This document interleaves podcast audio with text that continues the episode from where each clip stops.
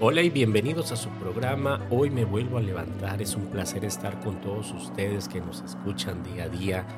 Eh, nos encontramos muy felices de estar en esta nueva etapa del programa. Quisiera mandarte un saludo ahí hasta donde vas.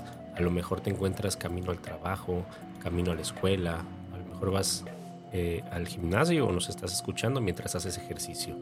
Quisiera recordarte que el Señor te bendice y hoy tenemos un programa excelente en el cual el Señor va a derramar bendiciones a tu vida. Y el día de hoy nos acompaña nuestra hermana Alejandra con el tema la oración como herramienta contra la ansiedad. ¿Qué tal Alejandra? ¿Cómo estás? Hola pastor, buenos días. Muy bien, gracias a Dios. Aquí estamos nuevamente un día más compartiendo el mensaje acerca de la palabra de Dios Hoy Dios nos trae un mensaje excelente para esta mañana, poder compartirlo con cada uno de ustedes.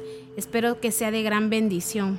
Sí, seguramente va a ser de gran bendición porque fíjate que eh, la ansiedad es algo que siempre está ahí constante.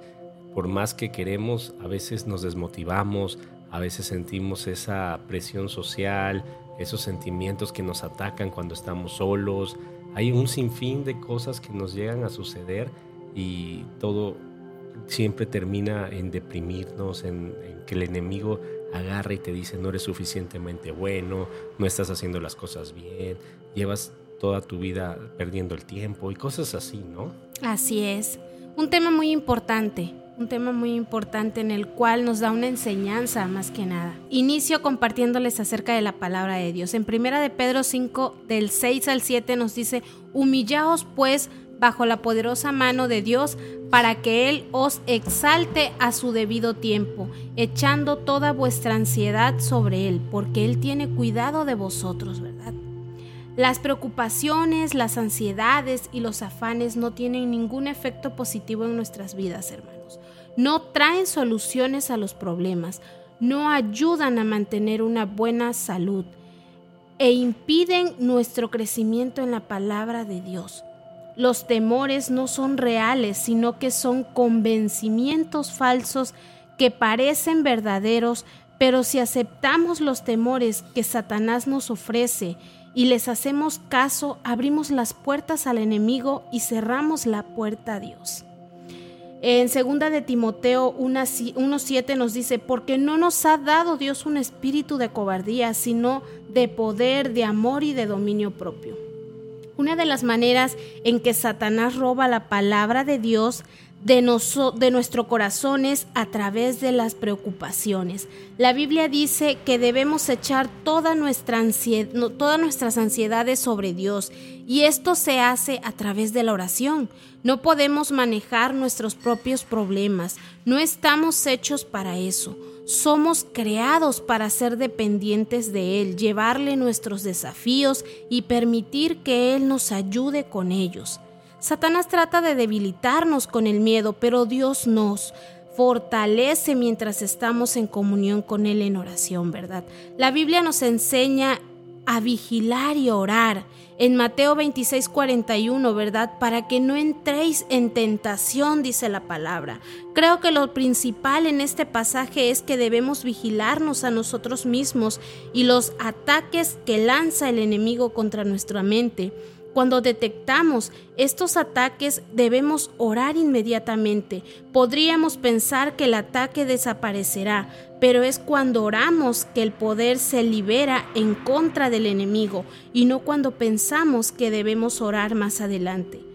Ora por todo y no tengas miedo de nada. Creo que encontrarás que esta decisión trae más gozo y paz a tu vida diaria. En Santiago 5:16 nos dice la oración eficaz del justo puede mucho, ¿verdad? Sí, así es, puede mucho. Y fíjate, Alejandra, que me quedo con algo que, dices, los temores no son reales, son convencimientos falsos. Es algo que el enemigo no puede eh, tocar nuestra vida, pero sí puede susurrarte al oído, ¿no? Así es. ¿Tú has sentido esos ataques? Sí, varias veces en mi vida. ¿Y qué haces?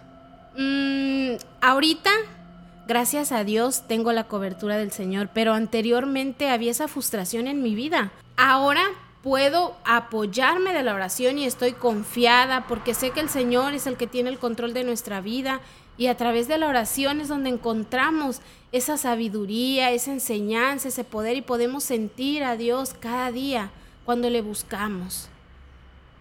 Sí, bueno, ¿y qué le dirías a las personas que nos escuchan que están pasando por estas crisis, por estos momentos en los cuales la ansiedad este, les llegan y a pesar de lo que dices, ¿no? Eh, la oración es una arma eficaz, pero a veces no lo creen. ¿Qué, qué, les, qué mensaje les darías para que empiecen a practicarlo?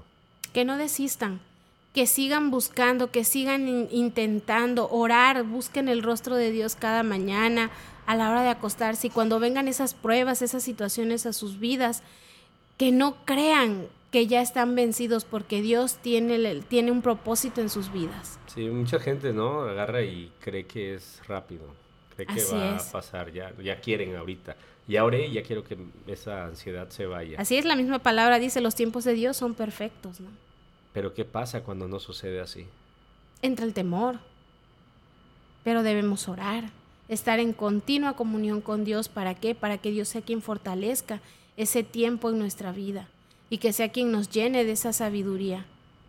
Muy bien, bueno, entonces si tú estás pasando por estos lapsos, por estas crisis, quédate con este consejo que nos da nuestra hermana Alejandra. Ora y espera el, el, tiempo de Dios. No te desesperes. El Señor va a obrar seguramente en tu vida en su tiempo, ¿no, Alejandra? Así es.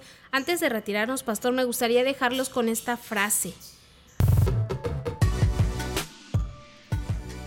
Recuerda que el temor es simplemente un convencimiento falso que parece verdadero. Cuando el temor toque a tu puerta, deja que conteste la fe.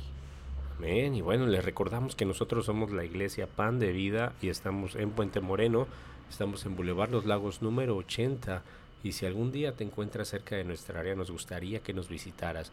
Hay más informes acerca de nuestra congregación en pdevida.com. Allí puedes encontrar nuestra ubicación, nuestros horarios y todas las actividades que realizamos.